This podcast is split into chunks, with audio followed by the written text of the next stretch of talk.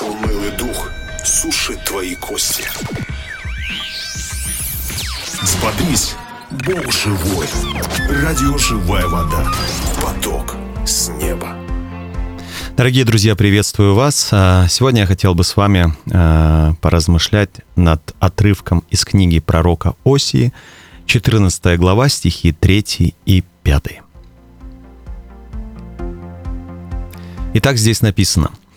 «Возьмите с собой молитвенные слова и обратитесь к Господу. Говорите Ему, отними всякое беззаконие и прими во благо, и мы принесем жертву уст наших».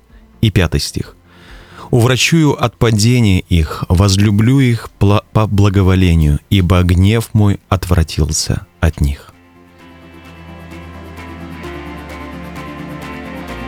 Ну что, давайте мы с вами, во-первых, поразмышляем о том, о чем здесь говорится. В, этом, в этой главе э, пророк Осия призывает Божий народ покаяться перед Богом.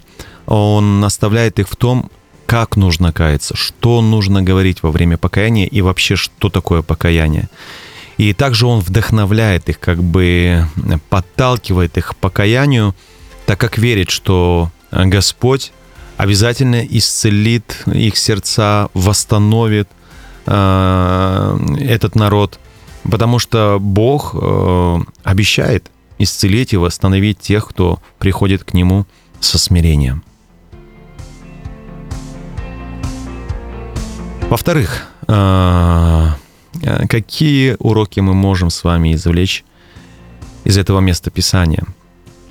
Э, Восстановление в жизнь человека или даже в жизнь целого народа приходит через покаяние и смирение перед Богом, когда народ или человек смиряется перед Богом, признав э, свою вину, свое беззаконие и грех перед Богом. Далее, истинное покаяние исходит сначала из сердца в уста, а потом из уст к Богу. Э, сегодня пророк учит свой народ, да, и он говорит, возьмите с собой молитвенные слова. То есть это не просто слова, а молитвенные. Что значит молитвенные? Это слова, которые исходят из сердца. Они сначала происходят в сердце. Покаяние сначала в сердце происходит. Вот потом это покаяние нужно уже устами обращать к Богу. То есть э, молитвенные слова — это слова нашего сердца — молитва покаяния должна быть искренней, она должна рождаться в сердце и исходить из сердца.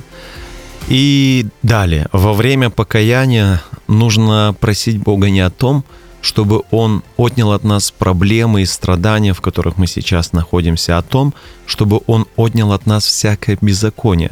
А, смотрите, здесь написано, возьмите с собой молитвенные слова и обратитесь к Господу, говорите Ему, отними всякое беззаконие и прими во благо, и мы принесем жертву уст наших. А, почему а, пророк учит этому народ? Потому что чаще всего, и это правда, многие трудности, проблемы в нашей жизни возникают именно из-за того, что мы неправильно стоим перед Богом. У нас неправильное поведение перед Богом. В нашем сердце есть грех, есть э, беззаконие.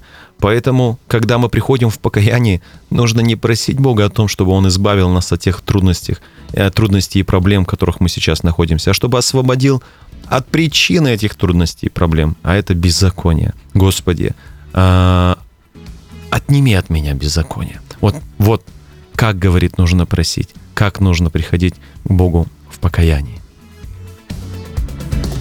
Ну и в-третьих, э, какие уроки мы можем извлечь, мы уже поговорили, а сейчас как мы можем их применить в своей жизни. А, исходя из вышесказанного, из вышепрочитанного в Библии, мы с вами можем прийти к выводу, что покаяние имеет огромную силу в нашей жизни, а, потому что оно примиряет нас с Богом и приносит восстановление в нашу жизнь. Поэтому если вы чувствуете, что в вашей жизни что-то не так по причине вашего неправильного образа жизни и неправильного предстояния перед Богом, то примите сегодня э, решение прийти к Богу и обратиться к Нему с покаянием, искренним покаянием, которое исходит из вашего сердца. Попросите Его о том, чтобы Он по милости Своей отнял от вас ваше беззаконие. Помните, когда Бог видит искреннее покаяние в сердце человека, Он приходит на помощь. Он э, врачует, исцеляет сердце, душу, отвращает гнев и восстанавливает жизнь. Ну и самое главное, нам за, нельзя забывать, что покаяние, э, оно также должно э, проявиться в наших делах и поступках. Если я каюсь перед Богом, при этом ничего не стараюсь изменить э, в моих отношениях с Богом, то можно сделать простой вывод. Это не покаяние, это просто были слова. И покаяние в жизни такого человека, в его сердце, так и не зародилось. Если же после покаяния в делах, в поступках я стараюсь измениться, преобразиться, прошу об этом помощи, потому что мы понимаем, что наших сил, конечно, на это не хватает, то вот это поведение человека, которое старается исправиться, измениться перед Богом, говорит о том, что его покаяние, оно зародилось сначала в его сердце, то есть это искреннее покаяние. И вообще я желаю нам всем сегодня найти время и прочитать всю эту главу, потому что много интересного вы можете извлечь для себя из всей этой главы. И прочитав всю главу, вернитесь опять к этим местам Писания, еще раз самостоятельно поразмышляйте а, и примите решение, исходя из тех уроков, которые вы лично получите от Иисуса. Ну и последняя просьба. Найдите, пожалуйста, сегодня возможность поделиться этим словом, эти истинами сегодня а, с кем-нибудь из ваших близких, родных, друзей.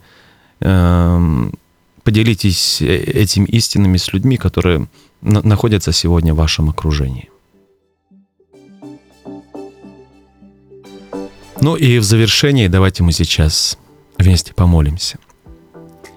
Драгоценный Господь, я прошу Тебя, прости меня, пожалуйста, за все мои ошибки и грехи перед Тобой. Также я прошу Тебя, Господи, научи меня искреннему покаянию, которое бы исходило из моего сердца. Мне не справиться без Твоей милости и Твоего благоволения.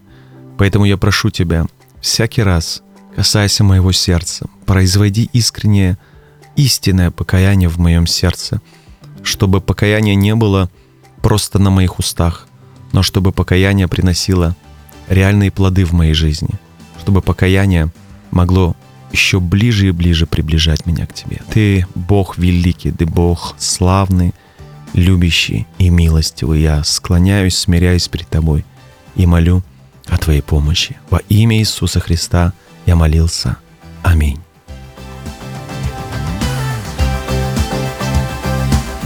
Ну что, дорогие друзья, на этом все. Люблю вас и благословляю. До новых встреч. Пусть Бог обильно благословит вас. Пока.